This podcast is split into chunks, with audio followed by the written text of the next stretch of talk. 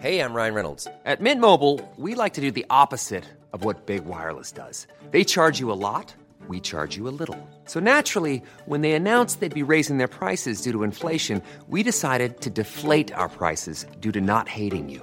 That's right. We're cutting the price of Mint Unlimited from $30 a month to just $15 a month. Give it a try at mintmobile.com slash switch. $45 upfront for three months plus taxes and fees. Promo rate for new customers for limited time. Unlimited more than 40 gigabytes per month. Slows. Full terms at mintmobile.com. Ahora inicia A la Una con Salvador García Soto. A la Una. Donde la información fluye, el análisis se explica y la radio te acompaña. A la Una con Salvador García Soto.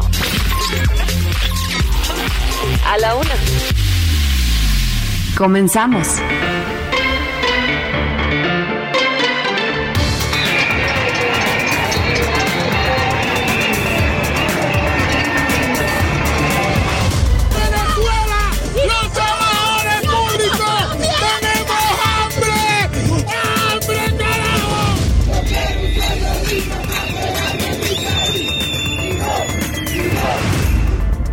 Ojalá que tengan todos sus permisos, ¿verdad? Bien hechos y todo, porque para sacar la, len- la lengua, la- para tener la lengua larga hay que tener la cola corta. que venga el varón. Le vamos a poner Samu Elon García Rodríguez. Los gringos le van a decir Samuelon García. Y mi raza va a decirle Samuelón. ¡Uy!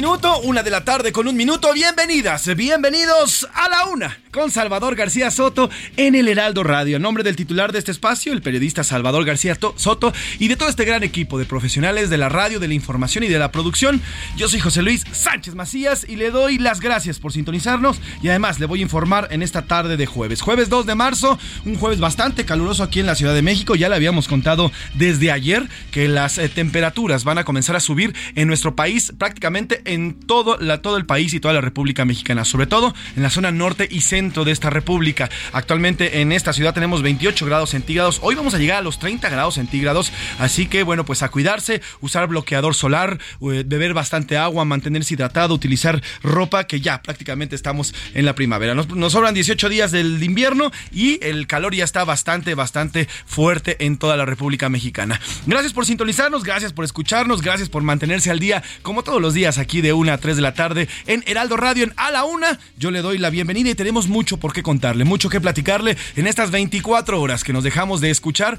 y tenemos mucho que informarle. En marcha, en el primer minuto de este jueves, el Ejecutivo, el Ejecutivo publicó ya en el diario oficial de la Federación el Plan B de la reforma electoral. El primer efecto inmediato fue el cese de Jacobo Edmundo, secretario ejecutivo del INE, un, eh, un acto que cobró relevancia desde el día, desde el primer minuto de este, de este jueves, cuando entró ya en vigor, o por lo menos fue publicado el Plan B en el diario oficial. Eh, por lo pronto ya Edmundo, el señor Jacobo Edmundo, ha anunciado que va a interponer eh, por lo menos eh, herramientas para interpelar este, esta, esta decisión del Plan B. Y en defensa, el embajador estadounidense en México, Ken Salazar, sostuvo que la marcha en defensa del INE debe hacerse porque es parte importante de la democracia. Mire, luego de que ayer el presidente López Obrador se lanzara duro contra el, Departamento de Estado de los Estados Unidos, la segunda instancia más importante del gobierno, eh, el gobierno del país vecino, bueno, pues desde Estados Unidos continúan haciendo comentarios. Ellos se pronuncian simplemente en favor de la democracia y aseguran que este tipo de marchas, la corrida del pasado 26 de febrero, este domingo aquí en la Ciudad de México y en más de 100 ciudades de la República Mexicana, bueno, pues forma parte de eso. Vamos a platicarle todas las reacciones que se han generado eh, en torno a lo que ha dicho el presidente López Obrador y también en torno al plan B que en Estados Unidos están eh, bastante preocupados. Y otra vez el presidente López Obrador Así es, así como dice la canción, el presidente López Obrador, mire, de que agarra uno, un cochinito, no lo suelta, ¿eh? Ya lo hemos visto así con el INE, lo hemos visto con los médicos, lo hemos visto con los periodistas, lo hemos visto con las feministas, lo hemos visto con todos. De que agarra un grupo o un sector o a una persona, híjole, no lo suelta y no lo suelta. Y otra vez el presidente insistió que el Poder Judicial debe reformarse porque hay mucha corrupción en este órgano, dice el presidente López Obrador. Continúa con esta andanada en contra del Poder Judicial. Y mire, ya hay reacciones fuertes en redes sociales a, raíz de estas, pues de estas fuertes ofensas, eh, porque en sí han sido ofensas en contra del Poder Judicial. Hay de repente reacciones, de reacciones violentas. Eh, se han publicado en redes sociales algunos, pues, eh, algunos tweets, sobre todo a través de Twitter, en los que ingieren o pareciera que están hablando ya de violencia en contra de algunos jueces o están llamando a esta violencia. Y eso es lo que está provocando toda esta encrispación y, y todo este, este constante ofender y poner en contra del pueblo al Poder Judicial. Así que bueno, pues ya hay reacciones también. Le diremos qué han dicho también la Asociación de Magistrados y Jueces que se pronunciaron luego de estos, pues estos asusamientos de violencia que hay, sobre todo en contra de la ministra Norma Piña. Ya vemos Planta Nuevo León este miércoles y ya por ahí de las tres y media de la tarde se llevó a cabo el Investors Day, este famoso evento que realiza Tesla todos los años para anunciar las inversiones que hará esta empresa del señor Elon Musk eh, a partir de, el avance de todo este año y ayer fue presentado naturalmente esta planta, la planta, la Gigafactory que será ya montada y comenzará en este mes a ya prácticamente a construirse en eh, Santa Catarina, Nuevo León. Además también habló de todo el ecosistema de empresas que se van a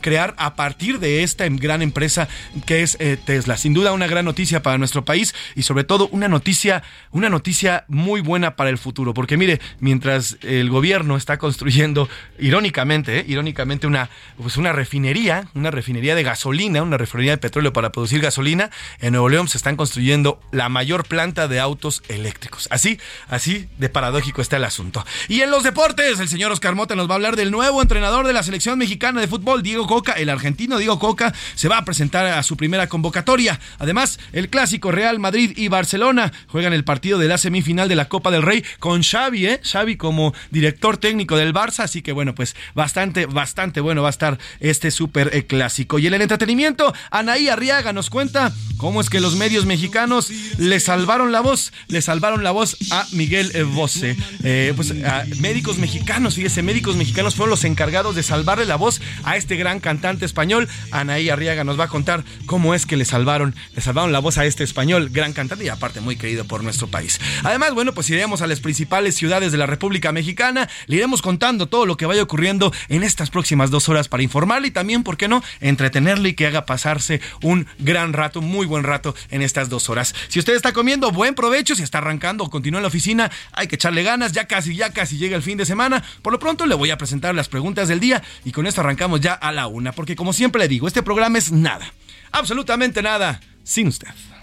En A la Una te escuchamos. Tú haces este programa. Esta es la opinión de hoy.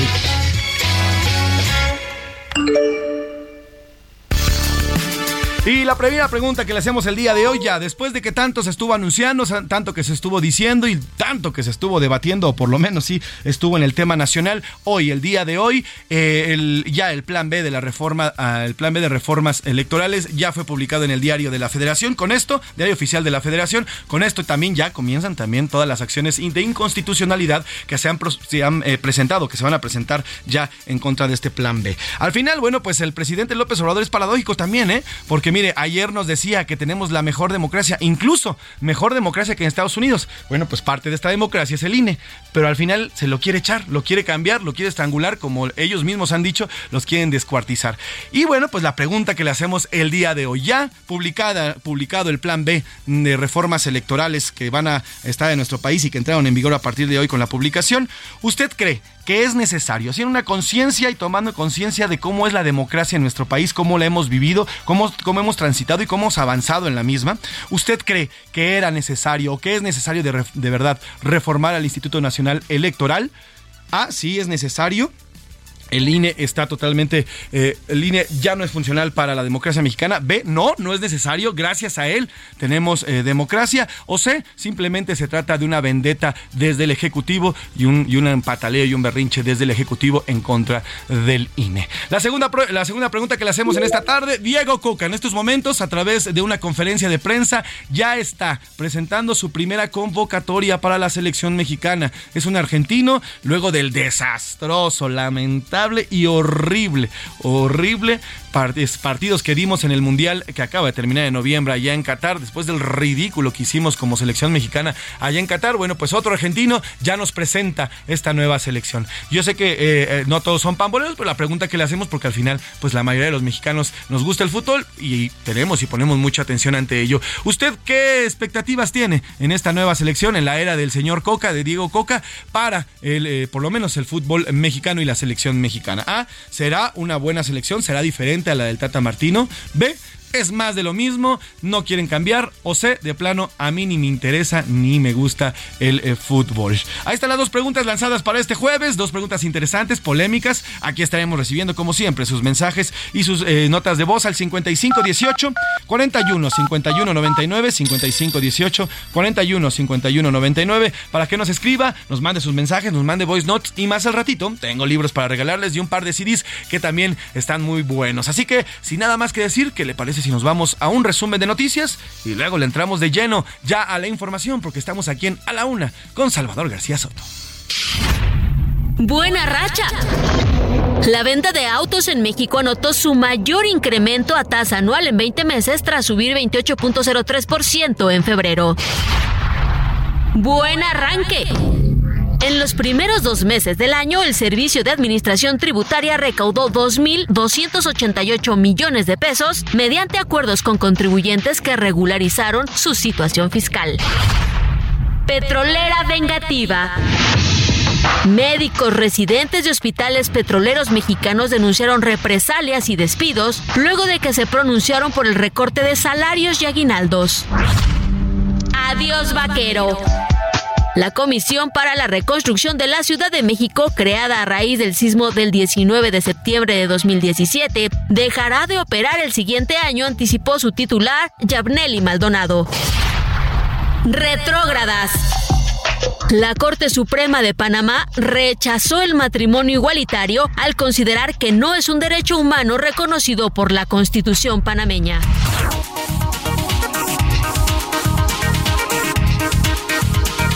De la tarde con 11 minutos, una de la tarde con 11 minutos y arrancamos con la información. A la medianoche de este, prácticamente medianoche de este jueves, el Ejecutivo publicó en el diario oficial de la Federación el llamado Plan B de la reforma electoral. Entre sus puntos destaca la reestructura organizacional del INE con recorte de personal. Esa es la base, lo que dice, eh, lo que dice este Plan B y lo que se ha discutido y lo que se ha debatido ampliamente durante los últimos meses es que, según eh, Morena y según el presidente López Obrador, el INE es muy costoso porque tiene una, un amplio amplio eh, planilla de personal. Eh, muchos de ellos desconocen, desconocen cuál es el trabajo de estos, de estos personajes. Es cierto, los consejeros ganan muchísimo dinero y tal vez por ahí pudo haber ido un cambio en la reducción de salarios, aunque constitucionalmente pues no se puede, porque ya tienen un salario, es como si usted le bajara el salario del, pues, porque alguien piensa que gana mucho, pero bueno, eh, por contrato ya tienen un salario designado. Al final, esta es la base del plan B. Según ellos, hay mucho personal y hay que reducirlo. Además, incluye la eliminación de la Secretaría Ejecutiva de las juntas distritales, así como la compactación de las juntas locales y elimina los 300 juntas ejecutivas distritales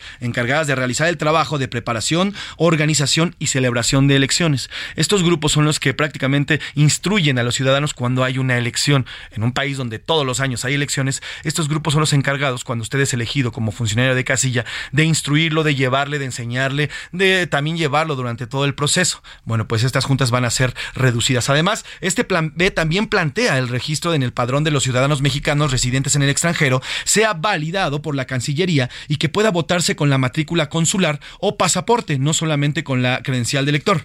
Al respecto, hoy el presidente López Obrador aseguró que el plan B no afecta el funcionamiento del INE.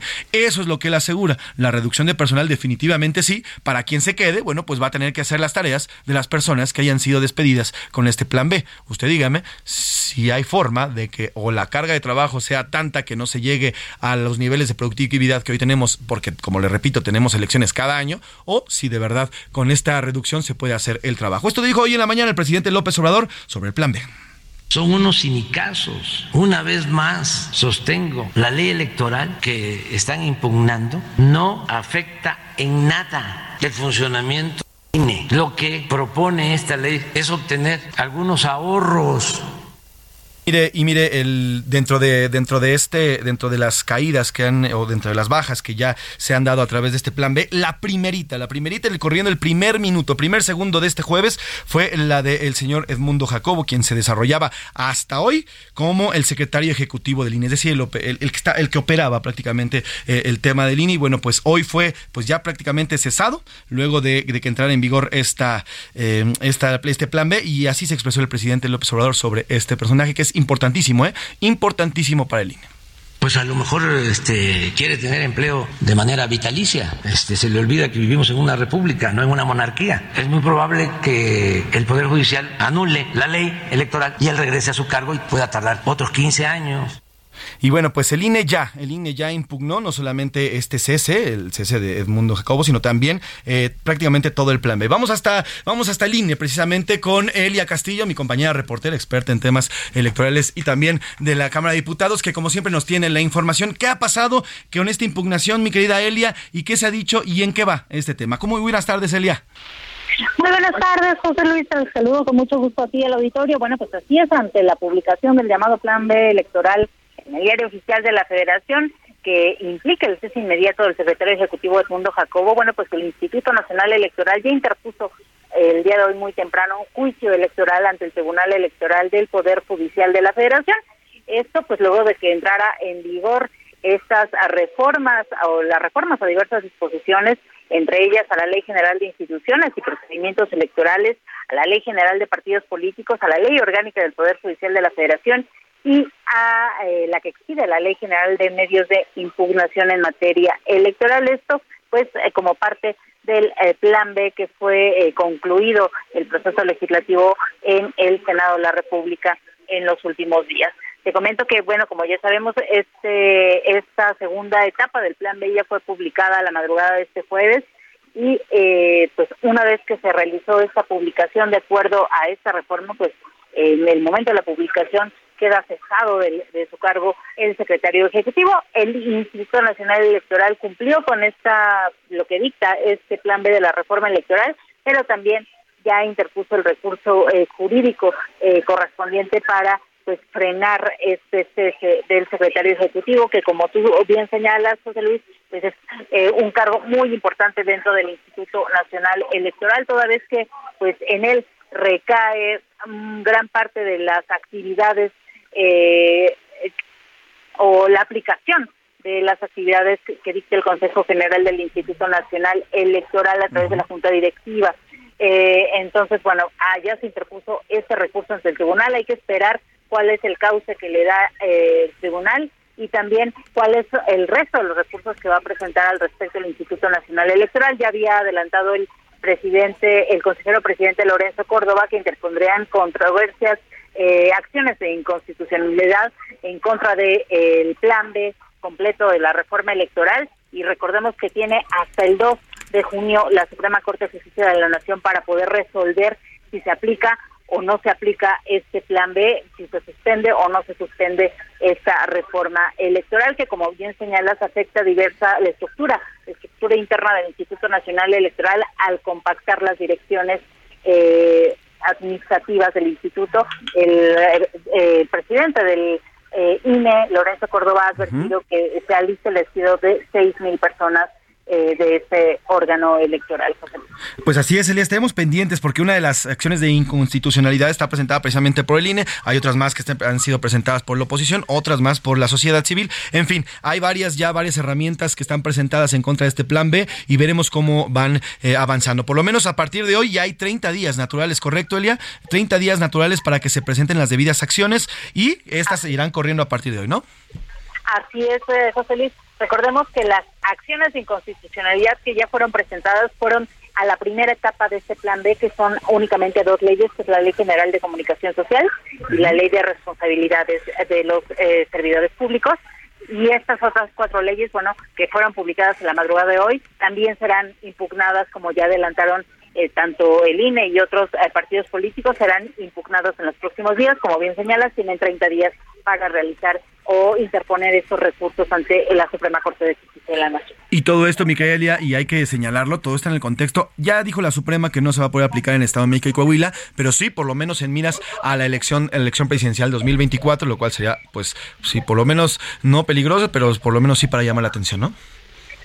Sí, ah, pues sí, peligroso, José Luis, porque eh, falta eh, faltaría el pues la logística, afecta directamente en la logística de la organización de las elecciones y como ya han advertido los consejeros, bueno, pues ante la compactación de estas direcciones eh, eh, internas del Instituto Nacional Electoral, bueno, pues faltarían recursos humanos para poder realizar las elecciones de 2024, aunque no afectan efectivamente a las elecciones del Estado de México y de Coahuila, aunque por ahí hay una impugnación al respecto. Estaremos pendientes, Elia. Gracias por la información, como siempre, puntual. Y te pido que no te separes por allá. Cualquier cosa, hacemos contacto contigo. Buena tarde, mi querida Elia. Muy buenas tardes. Elia Castillo, reportera de Heraldo Media Group, siempre pendiente del Instituto Nacional Electoral. Oiga, Edmundo Jacobo, sí, ya lo platicábamos y usted lo escuchó también de Elia, era un personaje importante. Él se mantiene, llegó a línea desde 2008. Él, eh, eh, bueno, llegó al, al, 2008 tras reforma, la reforma electoral de 2014. Él se mantuvo en el cargo otros seis años. Este cargo del secretario ejecutivo solamente es por seis años, reelegible por un periodo más. Él estaba hasta el 2026. Lo cierto es que en, febrero de 2020, si no me, si no mal eh, dos meses antes de que concluyera su periodo, Lorenzo Córdoba, pues ahí aventó una, jugarreta, madrugó al Consejo General del INE para reelegirlo hasta el 2026. Entonces, en teoría, su, su, cargo terminaba hasta el 2026. Pero bueno, esta nueva reforma, ya, o por lo menos el plan B, ya prácticamente lo saca de este puesto importantísimo porque pues, es el Ejecutivo. El secretario Ejecutivo es prácticamente quien ejecuta todo lo que se debate y se discute en las sesiones ordinarias del INE. Así de importante es este personaje, Edmundo Jacobo, y bueno, pues ya impugnó bien nos dijo Elia Castillo. Mientras tanto, oiga, bueno, pues en Estados Unidos continúan hablando del tema, porque sí, porque es un tema de democracia, porque son nuestros vecinos, y así como que, y así como nos afecta lo que pasa allá acá, pues también lo que pasa acá allá, ¿eh? Y bueno, pues eh, ayer por la tarde, el portavoz de la presidencia, Ned Price, le reconoció a nuestro país, nos reconoció como un socio, un socio importantísimo, dijo que México toma sus propias decisiones y que también la democracia mexicana es vibrante. Uh, Cuando hablamos de México, hablamos con un tremendo respeto, reconociendo que México es un socio igualitario, que México es un país soberano y que toma sus propias decisiones soberanas. Hablamos ahora de México en este contexto, pero hablamos de él como cuando preguntan de otros países en el mundo. Extrapolamos y hablamos sobre los valores y principios que son importantes para los ciudadanos y también para otras democracias en todo el mundo. México tiene una democracia vibrante. Lo hemos visto en los últimos días y hemos hecho comentarios en ese contexto. Pues ahí, ahí está el portavoz, el portavoz Ned Price, que dice hay una democracia vibrante, lo hemos visto en los últimos días, obviamente se refiere a la marcha del domingo, y es que eso es parte de la democracia, mire, es parte de que existan siempre contra, por, lo menos, eh, opiniones encontradas que en, que en el trance, que en la negociación, que en la política, que en la democracia, encuentren puntos en común para llevar algo hacia un bien. Ese algo se llama México, porque a nadie le conviene estar peleados y a nadie conviene que le vaya mal al presidente. Por su parte, el, eh, el embajador de, Estados Unidos en México, Ken Ken Salazar sostuvo que la marcha en defensa línea debe hacerse porque, digo, es parte de la democracia. Las manifestaciones que se vieron en México se deberían de celebrar porque es parte de, una democracia que tiene opinión, donde se pueden unir miles y miles, arriba de 100 mil personas, para algo que les importa. Pues ahí está lo que dice Ken Salazar. Y mire, eh, eh, este, es, este, es, lo que yo le digo. Eh, la política y la democracia se trata al final de eso, de encontrar un punto en común en dos pensamientos diferentes. Lo que ayer ocurrió con Lorenzo Córdoba, el consejero presidente, ayer durante un congreso en el que se hablaba de democracias, pues increparon a Lorenzo Córdoba. Apenas él iba a tomar la palabra y mire, ocurrió esto. ¡Fuera! ¡Traidor a la ciudadanía! Muy bien, bienvenido, compañero. Tendrás ocasión de expresarte más adelante. Gracias. Yo voy a comenzar mi intervención, pero quédate, compañero. Se trata de dialogar, no nada más de insultar e irse. Muy bien, ah, buenas noches. Gracias, hasta luego. Felicidades. Adiós. Gracias. Estás invitado a quedarte, pero bueno, el insulto no es de demócratas. Bueno, pues ahí esto ocurrió eh, eh, el pasado 27 eh, de febrero, así lo increparon, traidor a la ciudadanía, le gritaron. Pero es lo que le digo, o sea, lejos de debatir, este joven que le gritó, sí, le gritó traidor a la parte y demás, simplemente lo ofendió y se salió. Lorenzo Córdoba le dijo, vamos a debatir, vamos a platicar, y no, simplemente fueron para agredirlo, ese era su objetivo, agredirlo, agredir al señor Lorenzo Córdoba. Es parte de lo que se ha creado y esta polarización, este encrispamiento social en contra de quienes pues, al presidente no le gustan o al gobierno actual no le gusta, entonces todo el mundo se lanza contra él. Este joven entró, pues, le dijo lo que le tenía que decir a Lorenzo Córdoba, se salió sin intenciones de debatir, el mismo Lorenzo le dijo, pues vamos a debatir ideas, vamos a intercambiar, porque pues es para eso es la democracia, ¿no? Al final, bueno, pues se sale y así y bueno, pues más adelante también defiende a Edmundo eh, con la entrada en vigor, en vigor de, esta, de este plan B ya electoral. Así que importantísimo, ya están las herramientas legales presentadas, están corriendo los 30 días naturales para todas aquellas, eh, pues, eh, todos aquellos que quieran interponer acciones de inconstitucionalidad. Bueno, pues ya está corriendo 30 días, 30 días naturales para que ocurra o para que se presenten estas, estas herramientas. Por lo pronto nos vamos a ir a una pausa. se fue rapidito esta primera media hora. Vamos a escuchar Aguas de Marzo. Recuerde, estamos celebrando, recordando y disfrutando el mes de marzo que comenzó a partir del día de ayer. Un gran mes que no solamente trae la primavera, sino trae muchas alegrías más. Aguas de marzo, Elis Regina, 1974. La letra de canción es una descripción detallada de imágenes y símbolos propios de Brasil.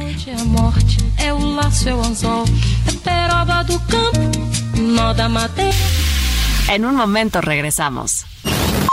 Ya estamos de vuelta en A la Una con Salvador García Soto. Tu compañía diaria al mediodía. La rima de Valdés. ¿O de Valdés la rima?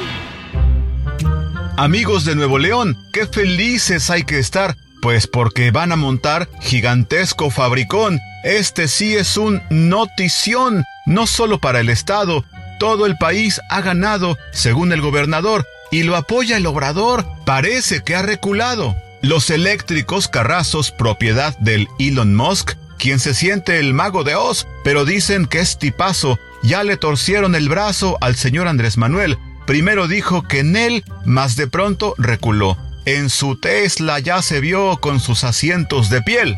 Ya sabemos por qué lo hizo, para andar por los caminos. En un azul chiclamino ya me imaginé al preciso. Será un negocio macizo, que nos vaya bien con esto, pero que no sea un pretexto para que México se venda que Obrador no haga su tienda porque el Elon sabe de esto.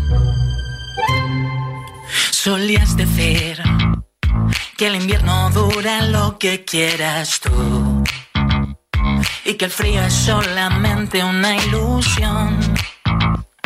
Todo está en nuestra cabeza y no importa quién prometa un marzo cálido.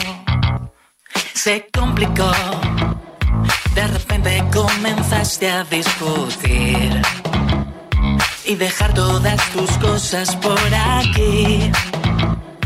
Tropecé unas cuantas veces, pero lo pagué con creces y no seré yo. Quien pida un tiempo muerto más, quien siempre vuelve a mendigar, aquel que siempre agacha la cabeza. El que encuentra una explicación a todo y perdón sabiendo que ya nadie le interesa. Solías decir que la vida pasa lo que dura un buen café. Y llevabas puestas siempre tus gafas de sol para no mostrarle al mundo. Una de la tarde con 32 minutos, una de la tarde con 32 minutos y continuamos aquí en A la Una. Nombre del periodista Salvador García Soto, yo soy José Luis Sánchez Macías y le informamos, pero además le entretenemos. Oiga, estamos escuchando Marzo de Miss Cafeína, esta canción de 2022. Y bueno, pues esta canción del grupo español Cafeína, es por cierto de indie rock, habla sobre el, estar enamorado. También el tema, y es muy chistoso, mire, eh, estaba leyendo algunas curiosidades de este mes, del mes de marzo, y entre muchas de ellas, no solamente también hay alergias porque es cuando las, eh, las flores comienzan a expulsar su polen para que sean, eh, pues para que puedan reproducirse, además del calor y demás, sino también hay un ciclo, un ciclo en el cual eh, muchos animales, incluidos los mamíferos, que eso nos incluye a nosotros, bueno, pues tienen de alguna u otra manera pues, un mayor deseo sexual para reproducirse. Eso provoca marzo. Y bueno, pues porque a todos los animales, porque al final eso somos biológicamente, bueno, pues nos afecta este mes y sobre todo la primavera. Entonces, bueno, pues Miss Cafeína a través de esta canción Marzo también nos habla del amor, que es parte del amor, un buen momento para enamorarse, para estar cerca de las personas que amamos y disfrutar el calor, ¿por qué no? El sol y también las hermosas flores que nos regala la primavera, que es una de las tantas cosas que nos trae marzo. Así que trépale mi Alex a marzo de Miss Cafeína. Quien pide un tiempo muerto más, quien siempre vuelve a mendigar, aquel que siempre agacha la cabeza. El que encuentra una explicación a todo y te pide perdón, sabiendo que a nadie le interesa. A la una, con Salvador García Soto. Una de la tarde con 34 minutos. Oiga, hace unos minutos el maestro, eh, el maestro Héctor de Valdés con su de Valdés la rima que siempre nos tiene y todos los días nos divierte también y pues, también nos informa muy a su forma. Bueno, pues hablaba sobre esta planta de Tesla. Ayer por la tarde se tenía anunciado que iba a ser al mediodía para nosotros, cerca de las 3 de la tarde para ellos, pero se movió este gran evento que es el Investors Day de Tesla. ¿Qué es el Investors Day? Bueno, pues la mayoría de las grandes empresas como Apple, como estas empresas gigantes, Microsoft y demás, cada año realizan eventos eventos tecnológicos ante grandes auditorios, donde presentan, en este caso, eh, las inversiones que tiene planeado Elon Musk, que es el dueño de Tesla, con esta empresa para todo el mundo. Y bueno, pues entre las presentaciones, uno de los protagonistas fue precisamente la gigaplanta que se va a colocar en Santa Catarina, Nuevo León, esta famosa planta donde se van a construir Teslas, Teslas autos eléctricos. Ayer durante este evento, el señor Elon Musk, eh, bueno, pues habló de esta, esta planta que será construida en nuestro país y bueno, también también subrayó que representa mucho para Tesla ampliar la inversión en Nuevo León.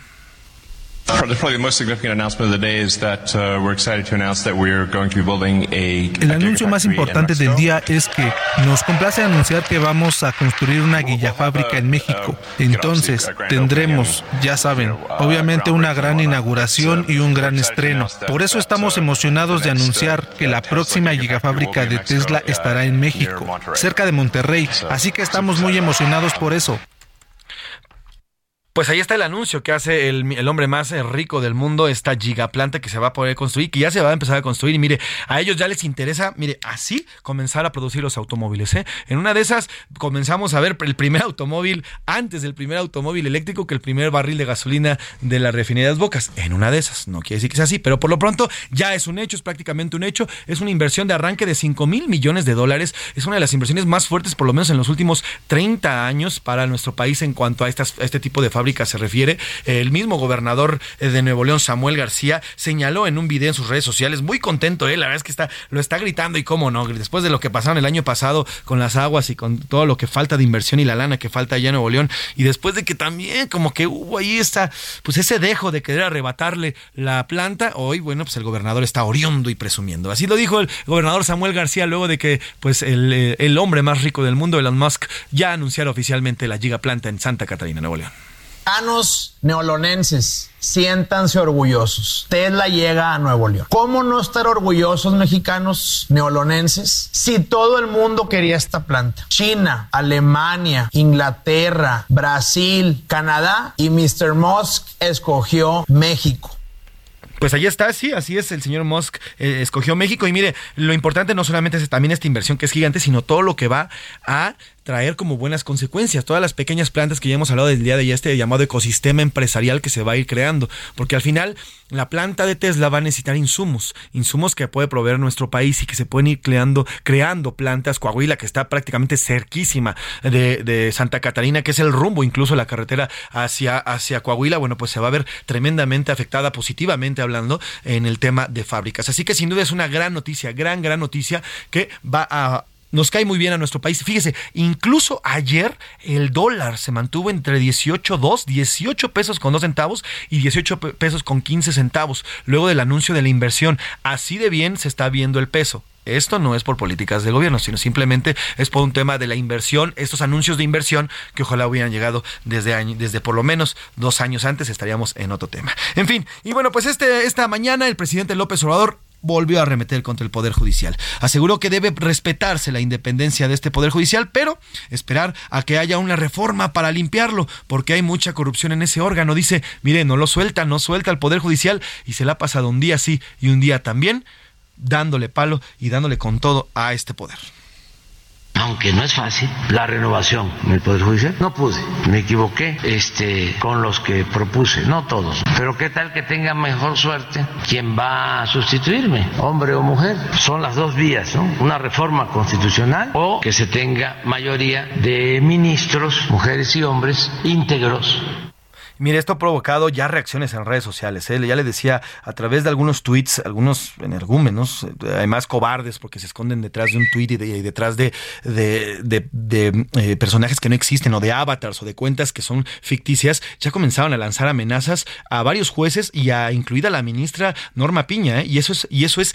preocupante a más no poder. De verdad, ya se comienzan a ver estos mensajes en redes sociales y todo eso, y todo eso es usado pues, por un constante ataque en contra del Poder Judicial. Esto es lo que le hemos reportado y estando reportado día a día por parte del presidente López Obrador, simplemente porque no le gustan los fallos de los jueces. ¿Por qué? Pues porque no están bien armados los casos. Ya aquí Salvador ayer nos decía, a ver, ¿por qué no se armaron bien los casos? El de los Lozoya sigue sin, sin salir adelante, el de Rosario Robles se ha caído, también se les cayó, y así uno a uno se le ha cedido porque no están armando bien los casos. Mire, sobre esto que le decía de la violencia que ya se genera en redes sociales, la Asociación Nacional de Magistrados de Circuito y Jueces de Distrito del Poder Judicial de la Federación, a través de un comunicado se manifestaron. Un comunicado importante porque además de manera enérgica reprueban la publicación en redes sociales que incitan a la violencia contra la presidenta de la Suprema Corte de Justicia de la Nación. Son tweets donde aparece la ministra presidenta y a un lado eh, un par de balas. Así, de este calante y de este, de este calado es estos mensajes violentos y ya le digo de personas cobardes que se esconden tras una cuenta falsa de Twitter. Además dice el comunicado que estos mensajes atentan contra la integridad personal y dividen gravemente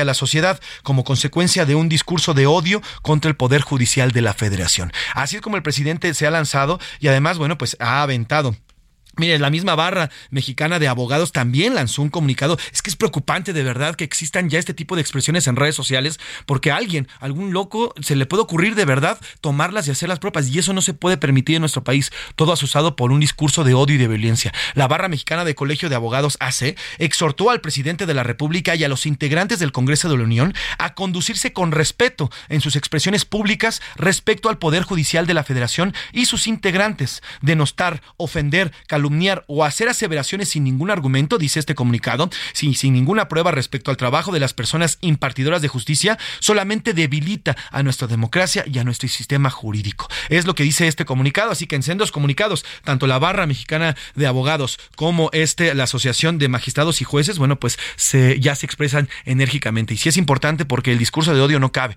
no cabe en este momento. Y mire, en este contexto, la Fiscalía General de la República ya investiga a tres jueces y tienen la mira a por lo menos 10 más por hacer su trabajo, simplemente por hacer su trabajo y dar los fallos que a veces al presidente no le gustan y por eso se lo avientan. Vamos a escuchar esta nota de Miguel Ángel eh, Ramírez Arco que nos presenta estas ya acciones en contra directamente de jueces de nuestro país. La Fiscalía General de la República tiene puesta la mira en tres jueces federales, así como otros más, simplemente por hacer su trabajo.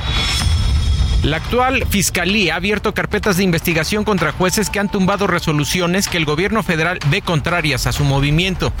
En específico, casos como el del exgobernador panista de Tamaulipas, Francisco García Cabeza de Vaca, del extitular de la sede Sol y Sedatu, Rosario Robles, y otros asuntos como en el tema del tren Maya.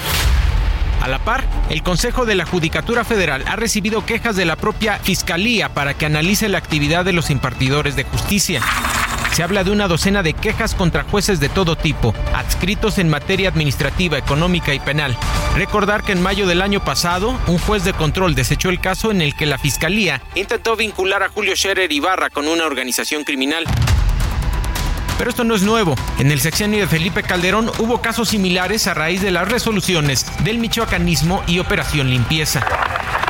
Así, la Fiscalía General de la República investiga jueces por no seguir la línea de la Cuarta Transformación.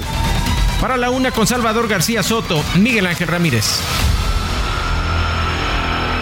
Pues ahí está, ahí está esto de los jueces, cómo lo están siguiendo y nosotros como población no tenemos que caer en esa en ese vorágine ¿eh? que nos quieren meter de pelearnos con el Poder Judicial. Son tres poderes, el legislativo, el ejecutivo y el judicial. Cada uno son contrapeso de otro y cada uno, los tres juntos, ya conformados, formamos una república. Y eso de pelearse uno contra otro no nos va, no nos hace bien como país, ¿eh?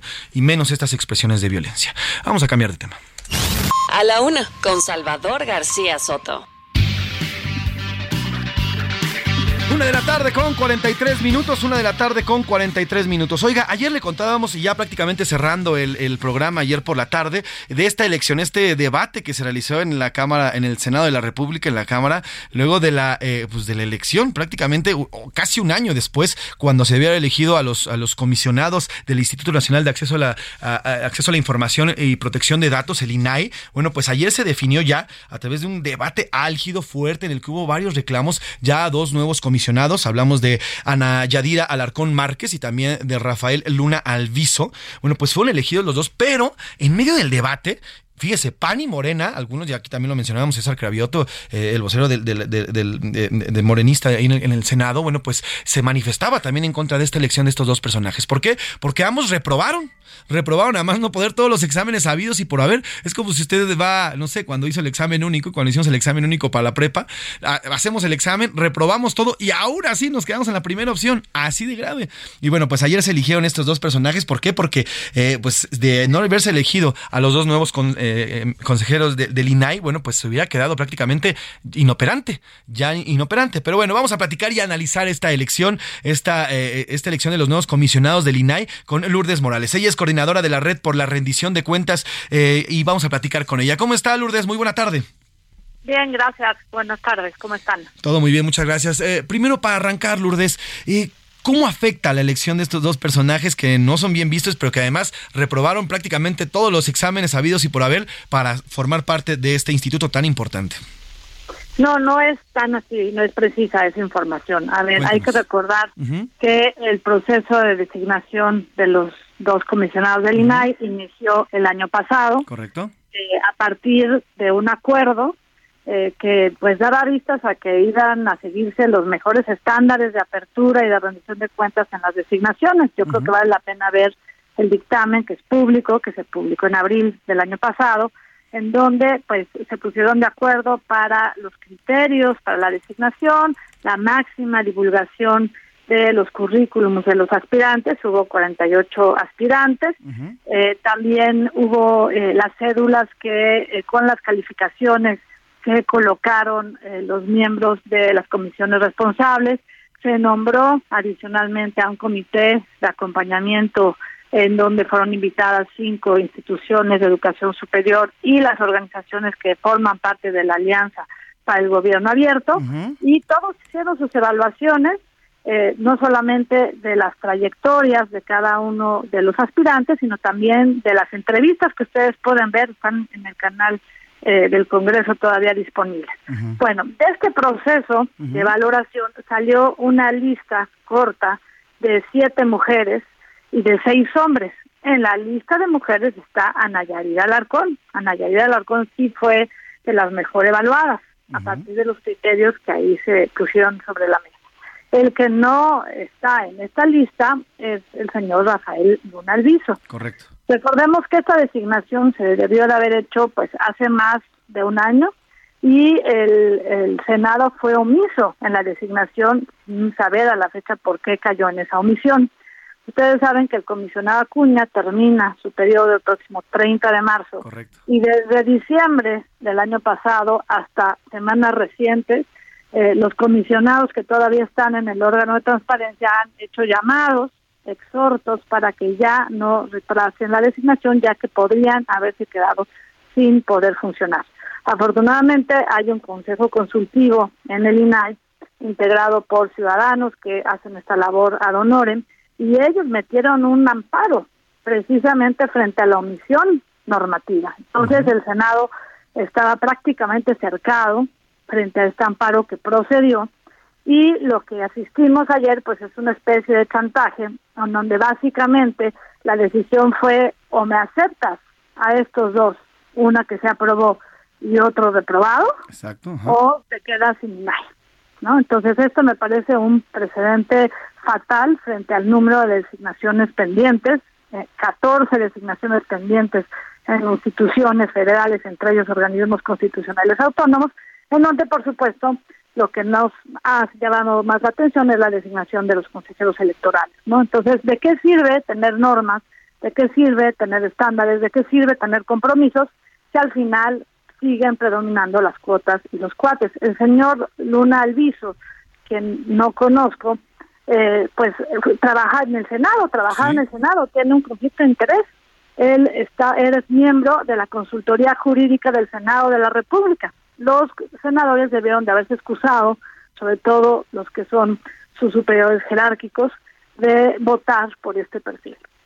Correcto, ese era, y ahí va, ¿cómo, cómo afecta la elección de Luna Alviso, este nuevo, eh, al final comisionado que ya fue elegido, un personaje que reprobó prácticamente, como lo dijo, y lo dijo ahí Xochitl Galvez, de cinco, reprobó los cinco, lo dijo ayer en, el debate, en la discusión, y el mismo César Cravioto también reclamaba justamente lo que usted dice en cuanto a los cuotas y cuates. ¿Cómo afecta la llegada de este personaje, Luna Alviso, a, eh, a un INAI, donde pues, prácticamente es, eh, se queda con estos dos nuevos, nuevos integrantes? ¿Cómo afecta la llegada de este personaje? Pues afecta en el sentido de que primero no tiene conocimiento amplio en materia de transparencia, acceso a la información y protección de datos personales. Los invito a, a ver su entrevista para que ustedes lo puedan constatar. En segundo término, al llegar por cuota política, pues su lealtad va a ser con las personas que o la persona que lo designaron. Y a partir del momento en que un órgano constitucional autónomo eh, pues va a actuar por consigna, se vulneran los derechos fundamentales. Y en tercer lugar, deja muy mal precedente porque ahora que salga el comisionado Acuña, pues se va a abrir un nuevo lugar para eh, para designar eh, la vacante que hay de comisionado. ¿Y quién, en su sano juicio, va a querer participar cuando sabemos ex ante que hay maña detrás de la designación?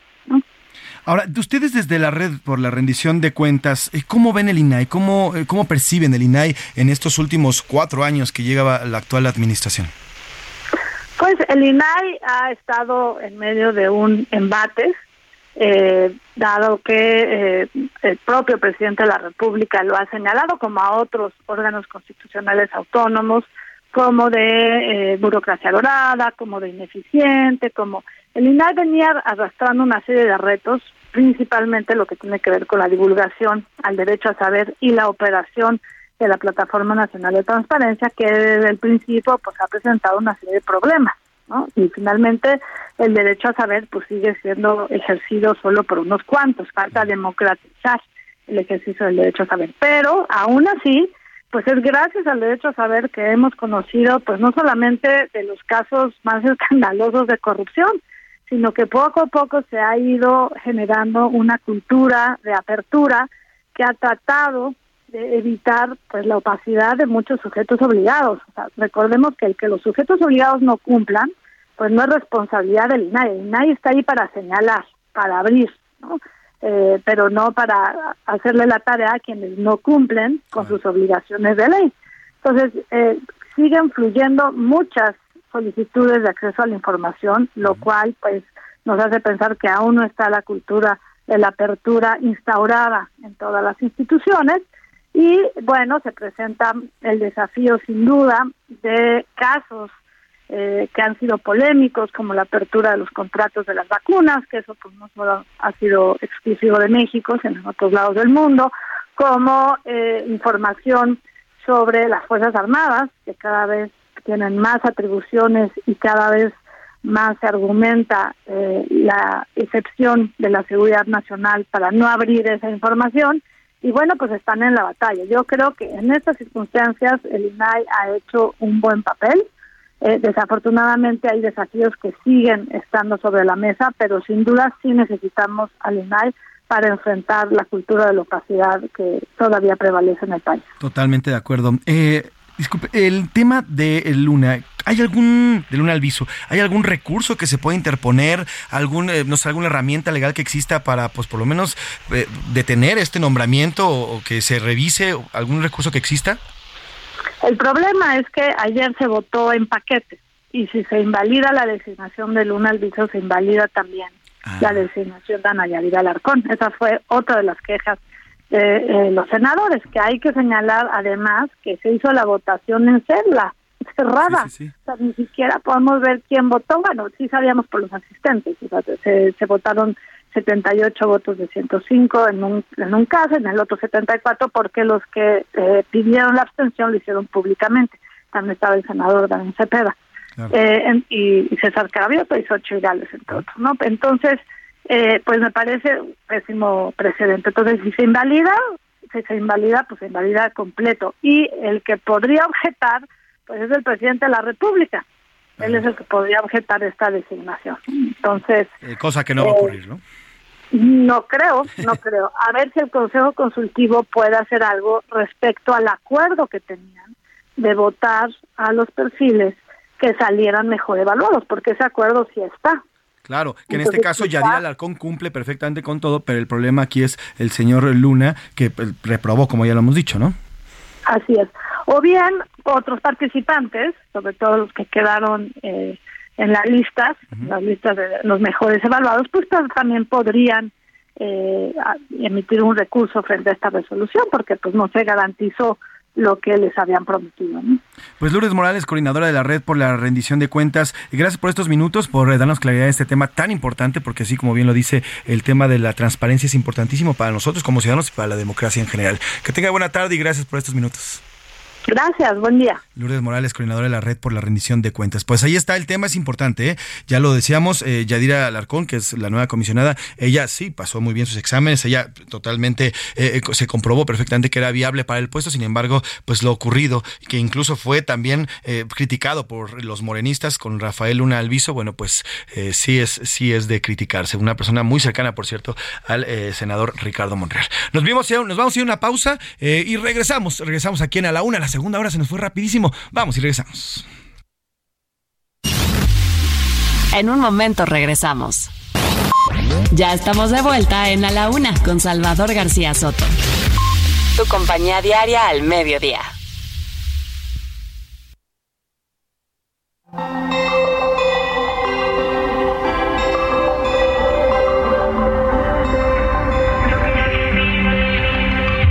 Yo quería escribirte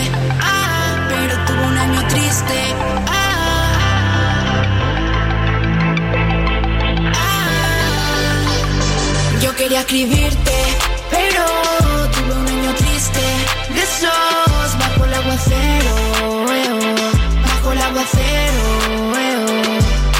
No sonrió mi foto, pero en la tuya sí que pasa. Acelerados como en Mad Max, viste algo, me sé que te encanta.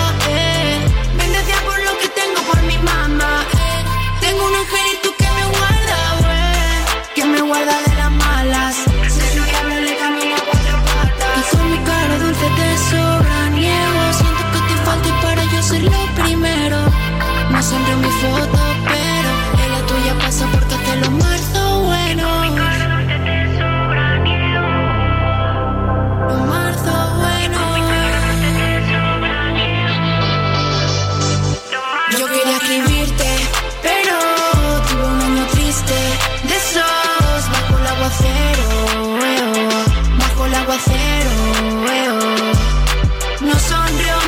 pero en la tuya sí que pasa.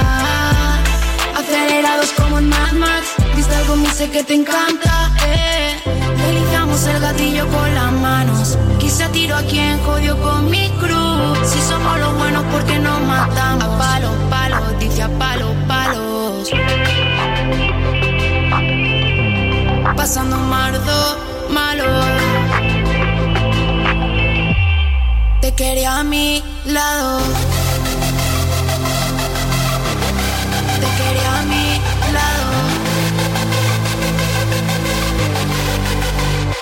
Yo quería escribirte Dos de la tarde con dos minutos, dos de la tarde con dos minutos. Bienvenidas, bienvenidos a la una con Salvador García Soto en el Heraldo Radio. A nombre del titular de este espacio, el periodista Salvador García Soto y de todo este gran equipo de jóvenes, de mujeres, hombres, jóvenes, todas y todos ellos, expertos y en la información, en la producción, en la, en la radio, gracias. Gracias por eh, sintonizarnos, por sumarse a esta transmisión que hacemos todos los días a través de las frecuencias de Heraldo Media Group y también no solamente en las tradicionales ondas gercianas, sino también en los métodos digitales para que usted se ponga en contacto con nosotros. Gracias de verdad por sumarse a esta transmisión. Si usted está en la chamba, si va en camino hacia su casa, si va de regreso ya de haber comido hacia la chamba, porque muchos van, comen y regresan, o si usted está a punto tal vez dice a gimnasio, de empezar su segunda chamba, muchos también tenemos trabajos en las tardes, dos trabajos, así que bueno, pues si está también en su segunda chamba, bienvenida, bienvenidos, gracias de verdad por sintonizarnos. Y si usted está desde la primera hora, desde la una de la tarde, el doble de gracias por informarse, por estar con nosotros y por entretenerse.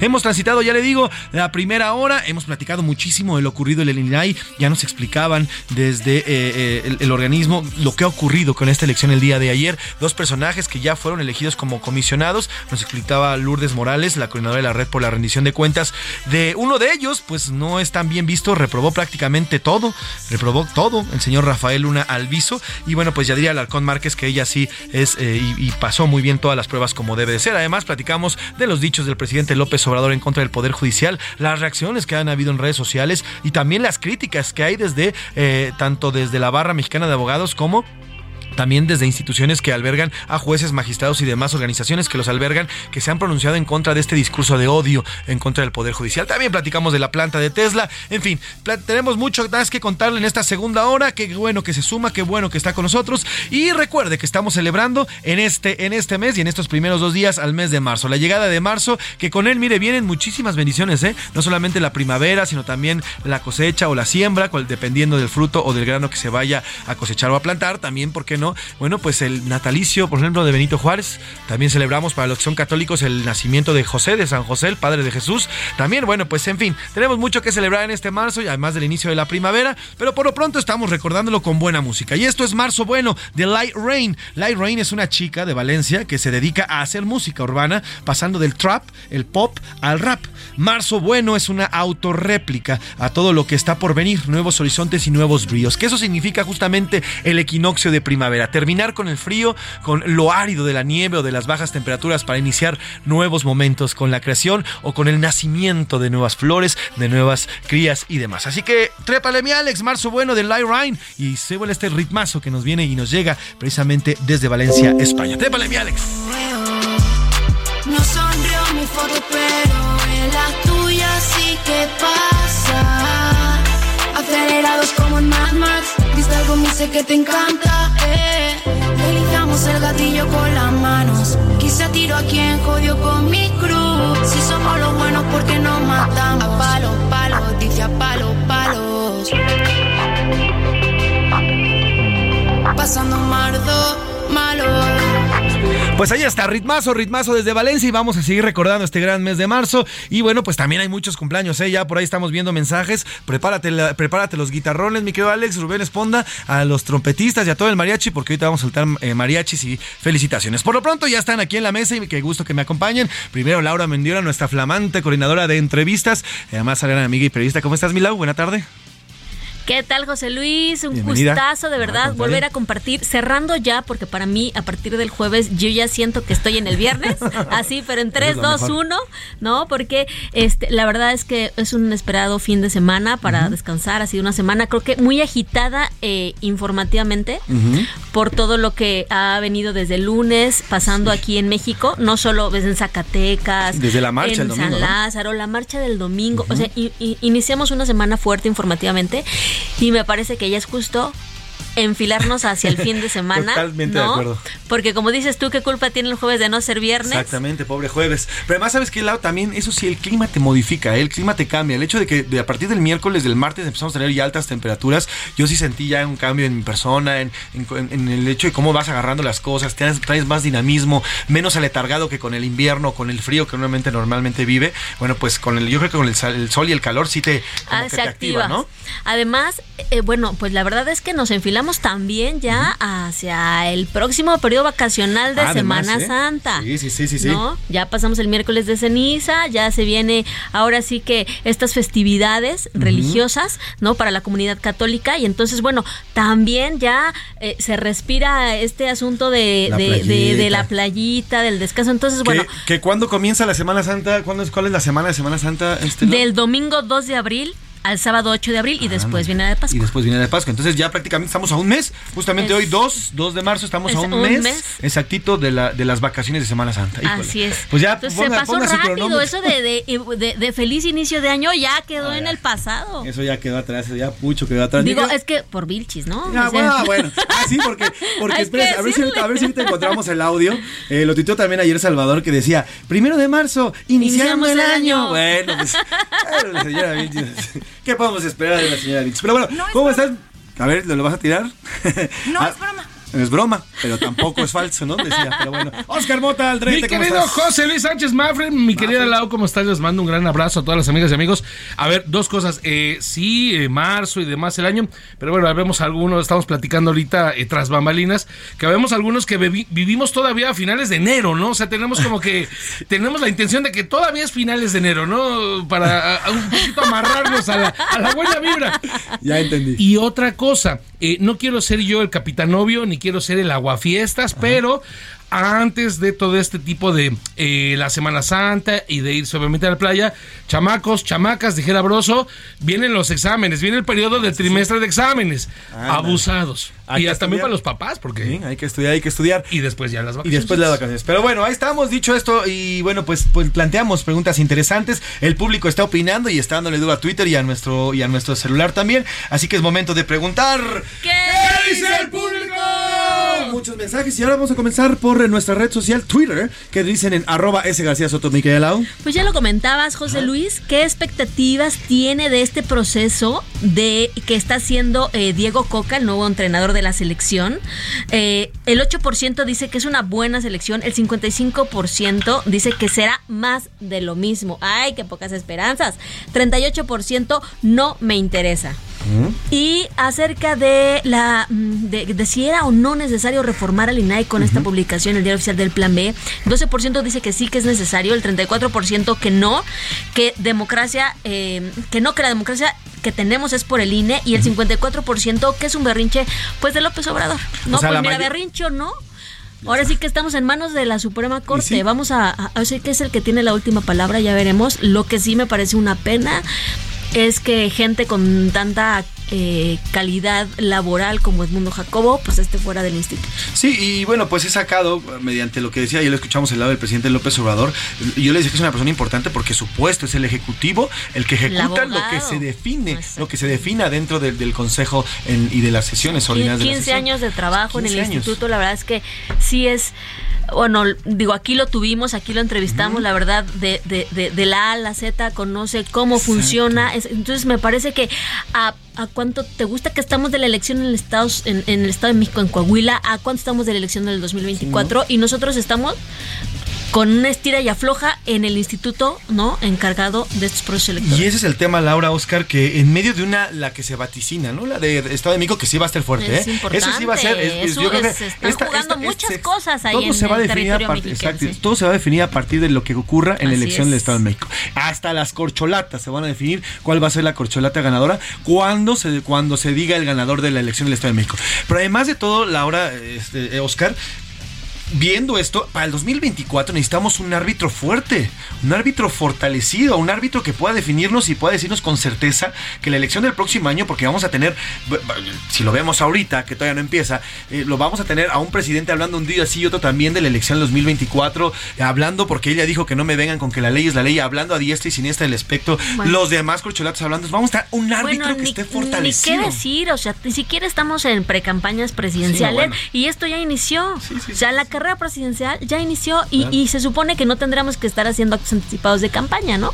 Y con un. INE que apenas ahorita, apenas hoy que fue publicado, ¿no? Este, eh, eh, eh, eh, digamos, entran estas reformas, pero con el INE que estaba, imagínate, ya se hacían lo que querían. Imagínate. Imagínate, qué nos podemos esperar. Va a estar, va a ser duro, va a ser duro. Y bueno, pues ahí está nuestro público. Y mientras tanto, en WhatsApp, ¿qué nos dicen, mi querido? Rápidamente mandar varios saludos. Eh, no nos pone quién, pero dice eh, ¿qué tal ¿Qué tal que cuántos millones, o sea, hace una pregunta, dice, ¿qué tal cuántos millones se ha ganado Lorenzo Córdoba sin trabajar como muchos que sí trabajan? Hace este comentario. Gracias, bueno, pues al final su trabajo está ahí, ¿eh? el señor Lorenzo Córdoba está ahí, sí, es cierto, a ver, y eso sí lo hemos dicho, y creo que también yo estoy de acuerdo, los salarios para los, eh, eh, sobre todo para los consejeros del INE sí son altísimos, son muy, muy altos, ¿por qué? Porque no están en promedio a los salarios que ganamos los mexicanos normales, digamos los mexicanos de a pie, y tal vez por ahí, pues por ahí podría caber alguna, no sé, alguna Sin negociación. duda sí había cosas que Había mejorar, cosas, sí, pero claro. yo creo, yo sí digo que, o sea, lo que mejora lo dejas, lo que cambie, lo que valga la pena cambiar, como digamos este tope de salarios, pues se, se, se hace, ¿no? Sí, O sea, no, no es que todo tengamos que echarlo a la basura. ¿No? Porque había much, hay muchas cosas buenas en el INE, como había malas, como Claro, en todo. como y en todo, era perfectible de mejorar, pero no a costa de la democracia. México. Ese es el tema. En el, tema. en el fútbol, ¿no? Se platica y se dice que eh, alineación que gana repite. Claro. Que va a eso mismo, ¿no? O sea, si hay cosas que, que siguen funcionando, ¿para qué le mueves? Sí, hay no? un dicho en Estados Unidos que dice, it's no broken, don't fix it. Si no está roto, no lo arregles. Es correcto. Y entonces, bueno, sí, definitivamente muchas cosas que mejorar para el INE, pero esta reforma lo que hace, lejos de mejorar, ante, un pro- ante dos Lo procesos aniquila. Que vienen tan difíciles, Lo aniquila. el- lo, va, lo va así, lo va, lo va a hacer menos. Y lo va a hacer paradójicamente va a ser Lorenzo Córdoba paradójico, el que le toque desmantelar. Sí, claro. Si es que, si es que antes la Suprema Corte no, la, no, no lo detiene. Por eso era tan importante la marcha del domingo y por eso fue, eh, no fue en el Zócalo, fue viendo directamente a la Suprema Corte Suprema Corte de Justicia porque era un mensaje a la Suprema Así Corte, es. ¿no? ¿Qué más nos dicen en el A ver, aquí vamos a poner eh, a prueba la pericia de nuestro equipo de producción, Ajá. que yo siempre confío en ellos, porque A ver, dice... Responda a ver. Hola José Luis, hoy es mi cumpleaños. Ándale. Favor de poner las mañanitas con el mariachi Vargas y tengo entendido que también es cumpleaños de Salvador García Soto. Le deseo feliz cumpleaños y le envío cordial abrazo. Espero escuchar al mariachi. Gracias y saludos. Escribe Ricardo Cosío Ibarra. A ver, súbele las manitas para Ricardo. Ahí está, ¿eh? Ahí está el Mariachi Vargas. Ahí está el Mariachi Vargas que tanto nos pidieron, ¿eh? Bueno, de este lado eh, hace el comentario. Bueno, y nada más para el cumpleaños de Salvador es el domingo. El domingo 5 de marzo es su cumpleaños, así que bueno, pues si usted quiere ahí mandar un mensaje a su cuenta. Nosotros ya empezamos la festejación. Desde el 25 de febrero. No, sé qué. No, pero sí, ya ¿no? desde el del 5 de marzo es el cumpleaños de Salvador. Hacen aquí un, un- un apunte, un, un complemento a algún comentario que hiciste hace unos minutos y nos ponen, se dice la presidente, la estudiante, la denunciante y la exponente. Eh, Está bien, este, al final, a ver, el lenguaje son consensos sociales. Si usted quiere decir presidente o presidenta, yo en lo personal me gusta decir decir lo femenino, presidenta. Y bueno, pues si usted quiere decirlo, presidente, esto de, de obligarnos a decirlo como creen que somos, eh, al final el lenguaje es eso, ¿eh? un consenso social. Hay comunidades, hay estados donde viniste, comiste, hablaste, está bien dicho, porque al final es eso, un consenso social, ¿no? Pero bueno, gracias por el apunte y sí, también, es, también está correctamente dicho el, el T. ¿no? De este lado, este plan B es un total retroceso a la democracia en México. Con esto, Obrador da un paso más para que las futuras elecciones sean amañadas por el partido en el poder. Saludos y excelente tarde, Gil Hernández. Saludos servidor. Gil, saludos Gil y gracias por tu comentario. Y hay uno que me llegó aquí especial. eh, firma un tal Pepe Navarro y me pone, ¿cómo que exámenes? Ya siéntese, señor. Lo, lo sabía, ¿no? Hay exámenes y de que hay Estoy exámenes. nervioso. Hay exámenes. Tengo miedo. Oigan, tenemos dos libros, tenemos dos libros muy buenos. eh, vamos a regalarlos. Ayer regalamos paquetitos, hoy tenemos libros. Estos libros no van en paquete porque son dos libros bastante gruesos, bastante buenos. Y bueno, pues el primero de ellos, Milau, es un tema que está eh, en boga, que está muy, muy de moda. ¿Y de qué nos habla ese libro, eh, Miguel Lau? Dice García Luna, El Señor de la Muerte, editorial Planeta de Francisco Cruz. Eh, pues que nos habla justamente de cómo fue que un personaje tan limitado acaparó tanto poder en los exenios de Vicente Fox y Felipe Calderón. Es la historia del exsecretario de Seguridad Pública que rendía cuentas a los narcos mientras les mentía a todos los mexicanos. Un personaje que supo esconder una meteórica y corrupta carrera de soplón de la política a espía de Carlos Salinas de Gortari, de funcionario estrella de Fox a titiritero de la guerra de Calderón. Ahí estás. ¿Qué editorial, qué editorial es? Es Planeta. Planeta. Y bueno, pues, y otro libro tenemos por acá, mi querido A ver, yo lo voy a leer modo de, de presentación. A ver, quiero escuchar. El hallazgo de un cadáver en el predio de un barrio privado en construcción es un mal augurio y mala publicidad para sus dueños, presionados por hallar al culpable. El detective Luis G. Fernández junto a la oficial Romina Lacase no descansarán hasta llegar a la verdad. Ay, bueno, pues es una novela. Ay, es una novela contratado policíaca para las radionovelas de Por favor, por ¿se favor. acuerdan de eso? Morir eh, Lo Morir necesario. de Alejandro Remers como eh, editorial. Grijalbo. Y bueno, pues ahí está también Está tenemos bueno, esa, ¿eh? esa buena novela, ve también bueno. muy buena novela. Y bueno, vamos a dárselo estos dos libros a la primera persona o a las primeras dos personas que nos conte- contesten qué día es el equinoccio de primavera. ¿Qué día es el, el equinoccio de primavera? Es en este mes, en el mes de marzo. Así que las primeras dos personas que nos pongan su nombre completo, acuérdense. Y la respuesta a, a nuestro número 55 41 99 51 no- 55 41 99. Y bueno, pues ahí vamos a recibir sus eh, mensajes, toda- todos sus eh, voice notes y también además los ganadores a nuestro celular que bueno, pues siempre nos escriben el 55 18 41 51 99. Gracias, mi querida Lau. Gracias a ti, José Gracias. Oscar Mota. Ahorita platicamos de la convocatoria, ¿eh? que ya está la convocatoria, la primera del señor Coca. Vámonos a otros temas. A la una, con Salvador García Soto. Dos de la tarde con 18 minutos, dos de la tarde con eh, 18 minutos. Oiga, en días recientes han aparecido notas descontextualizadas, totalmente descontextualizadas, y además preguntas cuchareadas, estas preguntas que casi le puedo asegurar que son pagadas en la, en la mañanera, que buscan demeritar, descalificar falsamente y señalar al Grupo Andrade, dueño del Heraldo de México, por contratos que son totalmente legales con el gobierno federal. Esta campaña negra está organizada por un extorsionador. Se llama José Luis Moya Moya y se hace llamar el zar de las solicitudes de información. Al obtener los contratos, que eh, le digo y le reitero, son totalmente legales y dentro de los marcos legales que estipula la ley. Y eh, bueno, pues eh, este, person este personaje, y además que le digo, Grupo Andrade ganó por costo y beneficio para el país, es totalmente legal y le repito, intentó, extorsionar a directivos de este grupo. Les exigió un pago mensual y de no hacerlo, fíjese, este extorsionador, este personaje amenazó con iniciar una campaña negra y mentirosa. Grupo Andrade, ante este ilícito, ha iniciado ya un proceso penal y legal. En este intento, este, ante este intento de extorsión, le presento aquí la historia y escuche bien cómo este extorsionador pues se, se mueve, se mueve en las, en las muy bajas esferas. La empresa operadora del Heraldo de México denunció penalmente al autonombrado asesor de transparencia y combate a la corrupción, José Luis Moya Moya, por intento de extorsión. La carpeta de investigación quedó radicada ante la Fiscalía Desconcentrada de Investigación en Benito Juárez y fue remitida a la Fiscalía Antisecuestro. El auto llamado SAR de las solicitudes de información contactó a directivos del Heraldo de México, primero vía telefónica y después presencial, para exigirles un pago mensual a cambio de no perjudicar al medio de comunicación o a las empresas relacionadas con Grupo Andrade.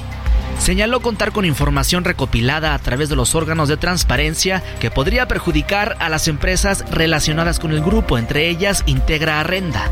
Al no aceptar entregarle pago, Moya Moya inició una campaña mediática con la intención de perjudicar la reputación del grupo Andrade y presentó denuncia ante la Fiscalía para la investigación de los delitos cometidos por servidores públicos. Lo hizo con la única intención de presionar tanto a las empresas del grupo como a los servidores públicos y así obtener un lucro a través de la extorsión. Dicha denuncia se concluyó con el no ejercicio de la acción penal. De acuerdo con reportes de prensa, no sería la primera vez que Moya es acusado de extorsión. En 2006, Isabel Miranda de Wallace interpuso una denuncia en su contra por un supuesto intento de extorsión y difamación. Según la denuncia, Moya le exigió 200 mil dólares en efectivo a cambio de no hacer público que su hijo Alberto Wallace era un presunto delincuente. En 2014 se postuló para ser comisionado del Instituto Federal de Acceso a la Información y Protección de Datos. En su comparecencia ante el Senado confesó que utiliza nombres falsos para cobrar en diferentes dependencias de gobierno a fin de hacerse pasar como una especie de verificador de no corrupción. Además, reconoció que las empresas lo contratan en procesos de licitación. La Contraloría General en la Ciudad de México lo inhabilitó en 2001 por un año y también en 2007 por el mismo periodo. Además, se tiene conocimiento que diversas autoridades han recibido denuncias contra José Luis Moya Moya en las que se le señala por cobrar sumas de dinero para hacer preguntas en las conferencias matutinas del presidente Andrés Manuel López Obrador. En ese tenor, revela la acusación que Continental Automotriz, propiedad de la familia Mena, incluso ha informado de pagos como contraprestación o donativo a José Luis Moya Moya por la cantidad de poco más de 267 mil pesos. Apenas el 23 de febrero, el presidente Andrés Manuel López Obrador aseguró lo siguiente. Por lo general, o sea, es, común de que los que pierden en una licitación siempre buscan inconformarse Y si no tienen elementos eh, o no quieren este, mostrarse eh, con transparencia y defender su punto ante las autoridades, pues utilizan a la prensa y le filtran información. Así es como opera la industria de la extorsión a cargo de José Luis Moya Moya, Heraldo Media Group. Pues ahí está el tema, ahí está el tema y pues, pues ponga atención eh, con ese nombre y estas prácticas de este personaje que bueno, que rayan en lo delictivo. Oiga, y mire, precisamente ah, hablando de Heraldo Media Group, ya en un tema pues más amable y, de, y, que además nos, nos llena a nosotros de mucha alegría, una vez más no nos queda más que expresar nuestra total gratitud con ustedes, con nuestros lectores. Heraldo Media Group se ha reafirmado como el grupo de medios digitales número uno del país, esto de acuerdo a información proporcionada por Comscore de enero de 2023. Gracias por su confianza seguimos comprometidos eh, por compartir lo que ustedes necesitan y el contenido que ustedes necesitan. Así que, así que muchas gracias por habernos eh, y por seguir siempre heraldodemexico.com.mx, también nuestro periódico, obviamente, el Heraldo, el gran Heraldo de México, el diario que piensa joven, y bueno, también está naturalmente Heraldo Radio y Heraldo Televisión, este gran y enorme grupo que se llama Heraldo Media Group. Gracias, porque gracias a ustedes somos quien somos. Vamos a otro tema. ¿Sabes qué, Marcelino? ¿Qué tienes? Ando muy crudo, Marcelo. Vamos a comernos una pancita, no con los agachados. ¿No la barremos? No le echamos todo. Poninas, pon, pon, ponle. A comer pancita, con los agachados, que vengo muy crudo. Ay. Bueno, estamos escuchando esta canción no precisamente porque vamos a hablar de cruda, sino vamos a hablar de alimentos. En este caso, la pancita, que es uno de los alimentos que más comemos los chilangos. Pero mire, una gran medida que ha implementado el gobierno de la Ciudad de México, por lo menos a mí así me lo parece. A partir de ahora, todos, absolutamente todos los restaurantes que estén en la Ciudad de México tienen que mostrar los precios en sus menús, además de incluir si es que cobran o no cierto tipo de pago por entrar, por ejemplo, cover, cubierto o algún tipo de cargo extra. Esto luego de que muchos restaurantes, sobre todo en el centro, en la capital, aquí en el primer cuadro de la Ciudad de México, se vieran abusivos, porque oiga, hay grandes terrazas, hoy aquí en la Ciudad de México, pues están muy de moda las terrazas, hay muchas terrazas abiertas. Y estos tipos, los dueños de algunos restaurantes, no digo que todos, hay muchos restauranteros que la verdad que son bastante educados y, pugnan por tener buen servicio. Bueno, pues estos personajes han decidido, ¿por qué no? Pues clavarle el colmillo a las personas. Así cobrarles cuentas que van desde los 750 pesos por una pequeña comida o hasta los 2 mil pesos. Y así ha habido quejas. Bueno, pues a partir de ahora los restaurantes de la Ciudad de México tendrán la obligación de exhibir en las entradas de sus negocios los menús con los precios de servicios adicionales y con los debidos precios a su menú. Así que sin duda, sin ninguna duda, una gran medida y ojalá será aplicada en otros estados de la República. Vamos a una pausa, 2 con 25 minutos y regresamos aquí en A la Una. No le cambies. Estás en A la Una con Salvador García Soto. Información útil y análisis puntual. En un momento regresamos. Ya estamos de vuelta en A la Una con Salvador García Soto. Tu compañía diaria al mediodía. ¿Qué tal amigos del Heraldo Radio? En México, para fortalecer la educación ambiental como clave de la sostenibilidad, ECOSE anunció la ampliación de su programa Acopio Móvil a ocho nuevas ciudades. Con ello, más familias podrán canjear sus envases y empaques reciclables por productos de despensa. Se trata de las localidades de Aguascalientes, Campeche, Chihuahua, Morelia, Pachuca, Tepic, Torreón y Zacatecas. Con este crecimiento esperan incrementar sustancialmente la concientización ambiental y el acopio de envases y empaques reciclables de materiales como PET, empaques flexibles, polietileno de alta densidad, aluminio y hojalata. Cabe destacar amigos que tan solo en estas mismas ciudades y a través de otros programas, Ecose ya ha acopiado más de 9.7 millones de kilogramos de residuos que se han integrado a la industria del reciclaje. ECOSE también reporta que el programa Acopio Móvil ha beneficiado a más de 64 mil familias en más de 330 municipios de la República Mexicana. Así que, por un lado, ayuda al medio ambiente a recuperar residuos para su reciclaje y por otro, también contribuye con la economía de las familias participantes. Regresamos con Salvador García Soto. Gracias.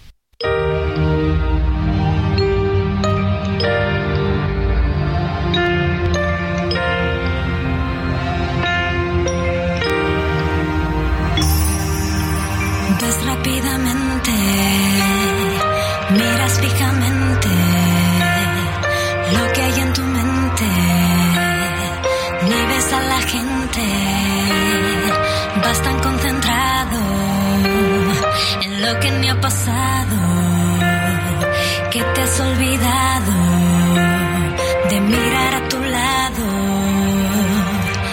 y te preguntas si alguien notará que estás perdido y no sabes llegar. Y te preocupas por cómo sabrás por buen camino a ese lugar. Cuando llegue marzo, todo habrá pasado y reirás sentado en tus billetes y al fin conseguirás comprar tantos juguetes. Cuando llegue marzo, verás aliviado que alrededor no hay nada que moleste, que serás jefe y habrá nada que te cueste. Un nuevo aviso dentro del bolsillo, haces caso omiso, te oprimen los hilos, es contradictorio sentir el agobio. Por eso 2 de la tarde con 33 minutos, 2 de la tarde con 33 minutos. Oiga, ¿se acuerda que hace justamente, pues más o menos hace tres meses, usted eh, y como muchos otros, eh, no solamente aquí en México, sino en el mundo, pues hicieron varios, varias promesas para este año. Eh, varias promesas a cumplir, que ya sea que mejorarían su vida personal, su vida económica, su vida social, su vida amorosa, su vida en, en cualquier aspecto. Bueno, pues justamente esta canción, cuando llegue marzo, de Noriko, que publicada en 2017, habla de eso. De cuando llegue marzo, pues ya debimos de haber empezado a ver por lo menos algunos beneficios de estas promesas que hicimos a inicio de año. Justamente de eso nos habla esta canción. Cuando llegue marzo, ya han pasado tres meses, nos hace una reflexión esta canción para saber y para conocer. Nosotros prometimos algo a principio de año, el 30 del 31 de diciembre al 1 de enero. Ya han pasado tres meses. Y la reflexión que es, ¿usted qué tanto cumplió estos propósitos de año nuevo. Usted que tanto le echó ganas, que tanto siguió en el gym, que tanto siguió, dejó de fumar, que tanto dejó eso que le hace daño, o que tanto se acercó a esa persona o a su familia que tanto amaba. Ese es el momento de la reflexión, hacer pues un voltear un poco atrás a un periodo muy cercano que es el inicio del año y preguntarnos si de verdad estoy cumpliendo con estas promesas. Y si no, bueno, pues es momento también para decir, igual, puedo volver a arrancar estas promesas y ahora sí, ahora sí estos propósitos los voy a cumplir. Trépale a mi Alex cuando llegue marzo de Noriko 2017 esta canción que nos hace reflexionar. Estás perdido y no sabes llegar. Y te preocupas por cómo sabrás que vas por buen camino a ese Cuando llegue marzo, todo habrá pasado y reír sentado en tus billetes. A la una, con Salvador García Soto. El ojo público. En A la Una tenemos la visión de los temas que te interesan en voz de personajes de la academia, la política y la sociedad. Hoy escuchamos a Luis Farías Mackey en Buscando Sentido. El ojo público. Observo un gobierno desesperado tratando por todos los medios de cambiar una conversación. Ya se peleó con Perú, con Estados Unidos, con The Wall Street Journal, de paso con todos los medios internacionales de comunicación, con Tesla, con Nuevo León, con todos y cada uno de los manifestantes del domingo y por supuesto con sus personajes fijación, Claudio X, Loret, Krause, Aguilar Camín, Casar y su interminable lista de aborrecidos de la mañanera. Ya no saben qué hacer, hasta el propio Monreal resucitaron y lo placearon con la Sheinbaum y Adán Augusto, tratando así de tapar el sol con un dedo. Mas todo ha sido en vano. El ruido no ha podido descarrilar la petición ciudadana a la Corte. Hagan imperar la Constitución. Curioso porque es el mismo discurso constitucionalista de Carranza contra Huerta. Por eso, el discurso de José Ramón Cosío en la Plaza de la Constitución no fue un discurso para mitin ni para campaña. Todo texto responde a una estrategia y un destinatario, y el de Cosío era para 10 ministros y una pasante de derecho. Hagan prevalecer la Constitución en libertad y en conciencia por sobre todo. Así de sencillo y así de claro. Buenas tardes. A la una, con Salvador García Soto. Dos de la tarde con 37 minutos, dos de la tarde con 37 minutos. Interesantísimo esto que nos cuenta eh, Luis Farías Mackey en su ojo público, en Buscando Sentido, y nos habla sobre las peleas del presidente, las peleas que ha llevado el presidente. Y bueno, pues sí, cada vez suma por lo menos, por lo menos cada semana va sumando más y más personas con las que se pelea. Así, así la hemos vivido y así hemos transitado en los últimos, 40, en los últimos cuatro años. ¿eh? Así nos hemos movido. En fin, bueno, pues gracias por el comentario, como siempre, eh, de Luis eh, Farías Mackey.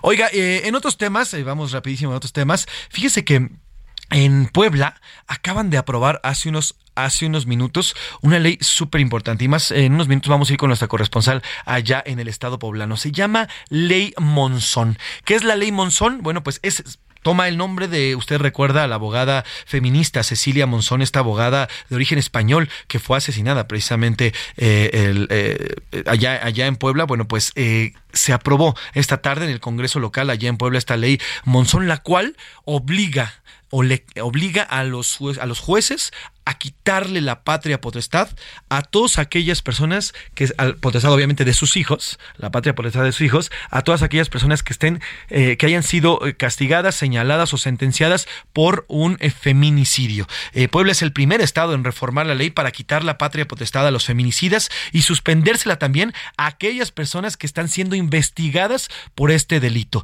El Congreso local de forma unánime, de forma unánime aprobó este jueves la reforma a los códigos penal y civil que marca un precedente en el país y abre la puerta a que, otro a que otros estados legislen en el mismo sentido. Eh, es importantísimo esto porque es el primer paso para que todas aquellas personas que han sido o que están siendo, no bueno, que han sido primero ya sentenciadas como feminicidas, bueno, se les retira la patria potestad y si están siendo además eh, investigados, se les suspenda mientras continúa el juicio en contra de esta persona. Así que importante lo que se decide hoy en el Congreso de Puebla y, bueno, como ya le decía también, este, pues da un aliciente y también da la patada inicial para que otros estados tomen esta medida, ¿eh? Importantísima y de gran calado lo que se acaba de decidir ahí en Puebla y ahorita vamos a ir con nuestros corresponsales. Por lo pronto, quien ya está aquí en la mesa y ya lo escuchó también es el señor Oscar Mota porque ahí ya el señor Coca ya lanzó su primera convocatoria y ahorita nos va a decir quiénes son las sorpresas. Los deportes en A la Una con Oscar Mota. Oscar Motra Aldrete, ¿cómo está usted? Mi ¿Qué se le querido, mi querido José Luis Sánchez. Mira, No mira. sé qué estoy tirando. Es que me quedé con el tono de la novela de Ah, morir lo necesario.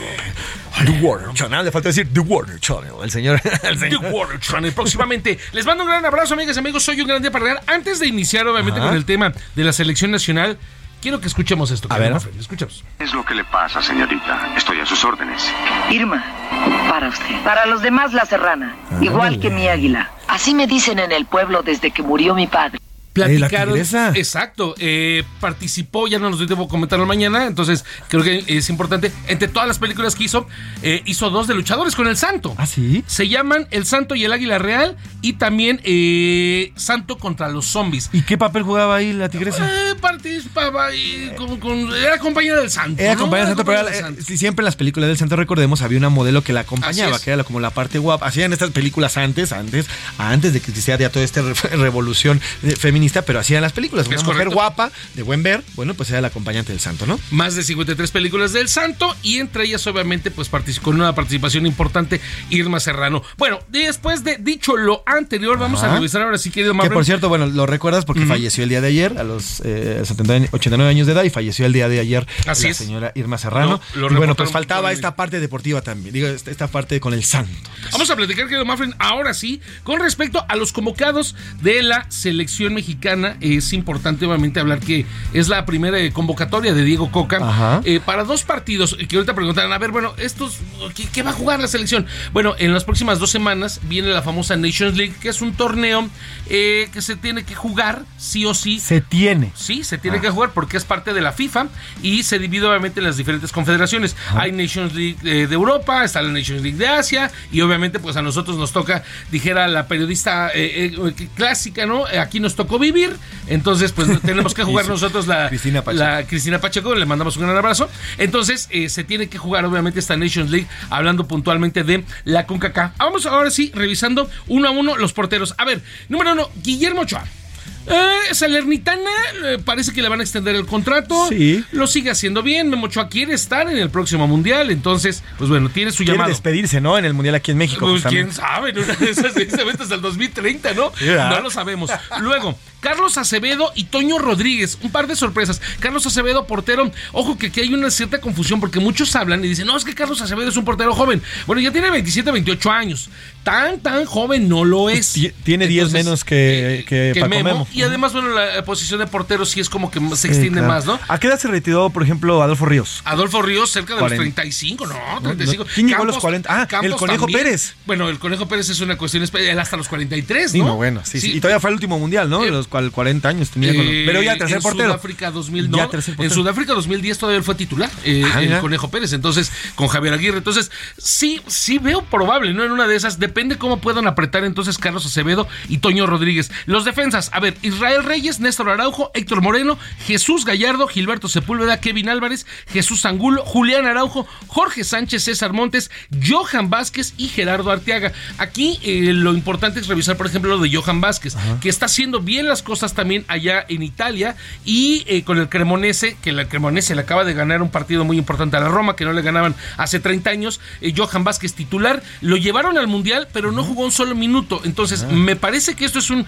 tema importante porque la próxima central eh, me parece que interesante que puede tener México es con César Montes y Johan Vázquez. Medios, Luis Romo, Alfonso González, Roberto Alvarado, Fernando Beltrán, Carlos Rodríguez, Uriel Antuna, Marcel Ruiz. Me siento como pasando lista, ¿no? Sí, a ver, exacto. Avance primera. Avance primero, va. Eric Sánchez, Luis Chávez, Diego Laines, Ándale. Sebastián Córdoba, Edson Álvarez y Eric Gutiérrez. Me Se trajo a medio ¿Eh? Tigres, Pues Diego sí, Coca, ¿no? Sí, exacto. Laines, al final, pues, pero Laines que no jugó nada, lamentablemente en España, Es lamentablemente correcto. En Portugal tampoco. En Portugal tampoco juega nada y bueno, pues regresa a Tigres, no tan bien. Acaba de, llegar, o sea, Pero está te- chavo, ¿no? dos, ¿Qué tres, tiene? cuatro, eh, 21 años. 21 Eh, años. Esa es la gran ventaja que tiene, es la gran ventaja que tiene Diego Laines. Y el regreso de Sebastián Córdoba. Sebastián Córdoba, que más o menos siguiendo el camino de Laines, sin ir a Europa, pero sale del América, se va obviamente a Tigres, por ahí tiene un cierto bajón de juego, lo ha recuperado, ha sido eh, partícipe del buen momento que tiene Tigres y viene obviamente este importante, eh, este tema que le da alternativa junto con Angulo. Los delanteros, ojo, Irving Lozano, Orbelín Pineda, Henry Martín, Roberto de la Rosa, Raúl Jiménez, Santiago Jiménez. A ver, para finalizar, Santiago Roberto de la Rosa es un delantero joven, ha estado en Pachuca, ha estado en Puebla, eh, le están talachando, puede hacer mejores cosas, pero es un, es un eh, delantero como muchos amigos que conozco que mete una falla 8. Entonces, ay, por ahí viene el asunto de Víctor Pocho Guzmán, que me parece que junto a Henry Martín son los mejores jugadores actuales de la Sí, liga. ¿eh? Y no le hablaron a Víctor Guzmán. Vamos a ver qué Henry pasa. Martin, recordad que es merecido campeón, ah, campeón goleador, haz lo que va de al la- momento, al momento. Y, uno de los mejores jugadores del momento, me- líder de goleo, me parece justificado. Santiago Jiménez, que lo está haciendo fenomenal sí, en el sí. Feyenoord, sigue anotando goles. Y ahí obviamente vendrá ya este tema, esta competencia genuina con Raúl Jiménez, que ahora sí puede perder ya ese puesto. Claro, vamos, esos partidos son para Eh, la Nations League son en par de dos semanas, Surinam y Jamaica. Surinam y Jamaica. Bueno, pues ahí está la convocatoria, la primera de Diego Coca. Y vemos, ¿no? Vemos. Tendría que Ahora ganar. sí que tendría con- que ganar, tendría que ganar. Vamos a ver. Por lo bueno. para empezar. Oscar Mota, gracias. Oye, por no hay de deportes. nada. ¿Dónde te seguimos? En arroba mota guion bajo sports. Gracias, Oscar Mota. Vamos a otros temas. A la una, con Salvador García Soto. Dos de la tarde con 45 minutos, dos de la tarde con 45 minutos. Oiga, esta mañana, eh, durante la conferencia de prensa que tenemos y que vemos todos los días, el presidente López Obrador anunció eh, que tuvo una, una llamada con los presidentes de Brasil, Colombia, Cuba y Argentina.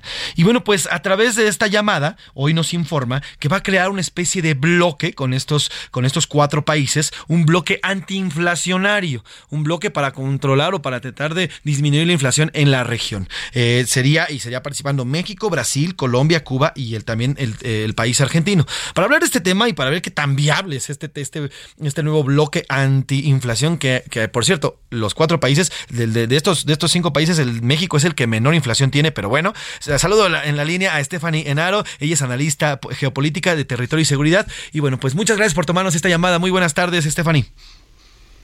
Hola José Luis, Muy buenas tardes. Qué interesante lo que estás comentando, porque nos ha obligado a pensar nuevas realidades geopolíticas, también la guerra en Ucrania. Y, por ejemplo, para sustituir los granos eh, que vienen de Ucrania, muchos han dicho que los nuevos graneros de esta región eh, podrían ser Argentina y Brasil. Ahora, eh, lo que dice el presidente es interesante y creo que va a ser todo un reto porque lo que dijo en la mañana va orientado a combatir la inflación en términos de alimentos. No obstante, lo que más comerciamos eh, con esos socios comerciales que él nombró no es exactamente alimentos, son autopartes. Y hay que remarcar que Brasil, que es nuestro principal socio comercial en la región, es nuestro número nueve a nivel global y esto responde a las dificultades geopolíticas que tiene el continente, porque si vemos el mapa, eh, a partir de América Central, es un territorio montañoso que dificulta el comercio, si no, comerciaríamos fácilmente con Guatemala, que es eh, nuestro vecino del sur. Ahora, también hay que notar que Perú está dentro de nuestros socios comerciales, pero claro, como rompe con esta ideología y hay problemas diplomáticos, deja a Perú fuera mete a Cuba, que no entiendo muy bien cómo vamos a combatir la inflación con Cuba, y esto responde más a un tinte ideológico que a una realidad geopolítica. Así es. Ahora, Stephanie, ¿cómo, ¿cómo podemos o cómo podemos hacernos en bloque cuando, por ejemplo, ya bien lo decías, eh, Argentina tiene, por ejemplo, una inflación del 94%? Eh, el, tema de Cuba, bueno, pues el Cuba anda por ahí igual del 90 y tantos por ciento en la inflación. ¿Cómo, ¿Cómo podemos hacer un bloque cuando tenemos estos países que tienen una inflación tan alta? Y bueno, pues la de México y la de Brasil, pues sí, más o menos bien lo dice, son, son grandes socios comerciales y aparte son socios que económicamente no les ha ido tan mal como estos otros dos países. ¿Cómo podemos formar un bloque con estos otros países que tienen estas inflaciones pues tan estratosféricas? Me parece que son buenas intenciones y va de acuerdo con la visión del presidente López Obrador de posicionarse como el líder de todos estos gobiernos de izquierda en Latinoamérica. De alguna manera la adopción a Cuba se formalizó con la condecoración de Díaz Canel, con el orden azteca, y ese es un lugar que generalmente tomaba Venezuela, pero hoy Venezuela no tiene dinero y México, a pesar de que pues, falta mucho dinero para que los mexicanos puedan tener una vida digna, ahí tenemos una gran parte de nuestra población en pobreza extrema, pues quiere subsidiar a países con características ideológicas similares para que este bloque de 12 gobiernos de izquierda con visiones similares pueda seguir adelante, pero creo que va a ser muy difícil llevarlo a cabo porque si vemos el mapa, el mapa nos pone las propias visitantes. Totalmente de acuerdo. Me gusta este término que utilizan, que utiliza Stephanie, este de, adoptar a Cuba. Al final es lo que hemos hecho. ¿Qué nos podrían aportar? A lo mejor yo creo que tiene mucho más que aportar en esta alianza México a los demás países que los demás países a México. Ya nos decías en el tema de los granos. Tú ves más un tema político entonces que más para ayudar a los mexicanos en el tema de los productos que hoy, lo cierto es que las familias pues ya se la ven negras para lograr las, eh, por lo menos la canasta básica. Así es, la inflación es la más alta que hemos tenido las últimas cuatro décadas y creo que es importante que veamos que tenemos que reestructurar nuestro sistema productivo, tenemos que apoyar más al campo de manera interna países que no tienen una cadena productiva afín a la nuestra. Si esto fuera así, América Latina comerciaría productivas no son afines y esto va aunado a los buenos deseos de crear una América Latina unida que suena muy bien, que incluso nos recuerda a Simón Bolívar o a Martí, pero que con el paso de los siglos se ha comprobado que no es algo que se pueda realizar porque la geografía es un reto y a, a diferencia de Europa no tenemos una orientación horizontal de esta a este, tenemos una orientación norte-sur que hace más fácil que a veces lleguemos a Europa que a otros países de la región. Recordando y ya recuerdas perfectamente a Bolívar o a Martí, ¿tú crees, tú ves, desde tu perspectiva como analista, tú ves que el presidente es lo que busca, ser una especie de Martí o una especie de Bolívar moderno para esta región? De alguna manera sí, y lo podemos ver con las posturas del presidente eh, en la cumbre de la CELAC, como elogia los pensamientos eh, de Bolívar. El tema aquí es que pues los siglos han pasado y las realidades son otras. Ahora también hay que ver que eh, pues no se está asociando con regímenes que se consideren democráticos en un en un contexto global en donde la democracia va en declive.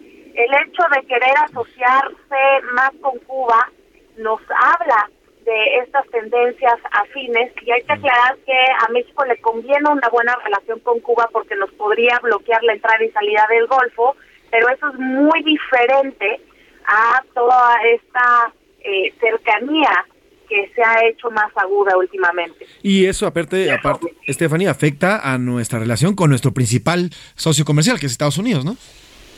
Por supuesto. No hay que olvidar que un poco más del 80% de nuestras exportaciones eh, se van hacia Estados Unidos y en México puede tener la rebeldía que quiera a nivel ideológico, pero en el momento en que se ponga el riesgo el TEMEC, desgraciadamente nuestro país se iría al declive porque no hemos sabido diversificar nuestra economía. Pues, Stephanie, estaremos muy pendientes y sí, como bien lo dices, interesante el análisis que nos haces, eh, porque además, bueno, pues ya lo dijiste, geográficamente no es viable y además nuestros no son nuestros mejores socios comerciales. Pues estaremos pendientes, eh, Stephanie, gracias por estos minutos y por darle luz. Te seguimos como siempre en tu columna en El Economista, el último en salir, apaga la luz. ¿Y dónde te seguimos en Twitter? Me pueden encontrar en Twitter como arroba Estefanienaro, Estefanía es con S y Enaro es con H. Ahí Estefania Enaro, muchas gracias por estos minutos y te pido que no perdamos la comunicación. Que tengas buena tarde.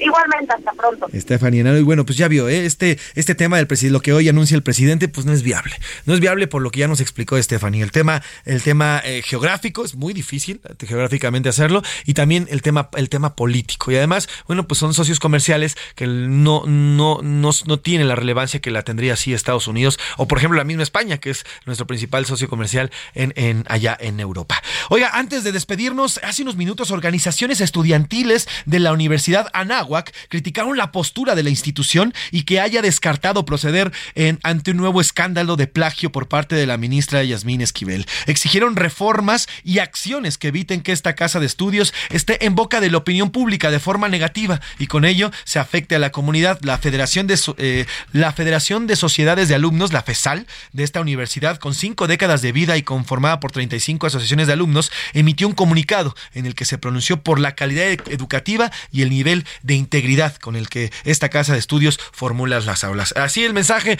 que hacen los mismos estudiantes de la NAHUAC. Sería bueno que la misma universidad escuchara a sus propios estudiantes y no nada más a una. Así nos despedimos, 2.54. Le agradezco el favor de su atención a nombre del periodista Salvador García Soto y de todo este gran equipo que hace posible a la una. Yo lo espero mañana. Yo soy José Luis Sánchez Macías. Que pase buena tarde. Provecho.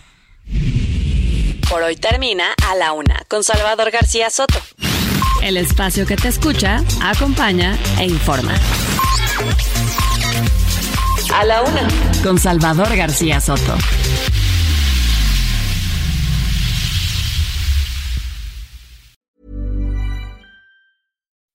When you make decisions for your company, you look for the no-brainers. If you have a lot of mailing to do, stamps.com is the ultimate no-brainer. Use the Stamps.com mobile app to mail everything you need to keep your business running with up to 89% off USPS and UPS. Make the same no brainer decision as over 1 million other businesses with Stamps.com. Use code PROGRAM for a special offer. That's Stamps.com code PROGRAM.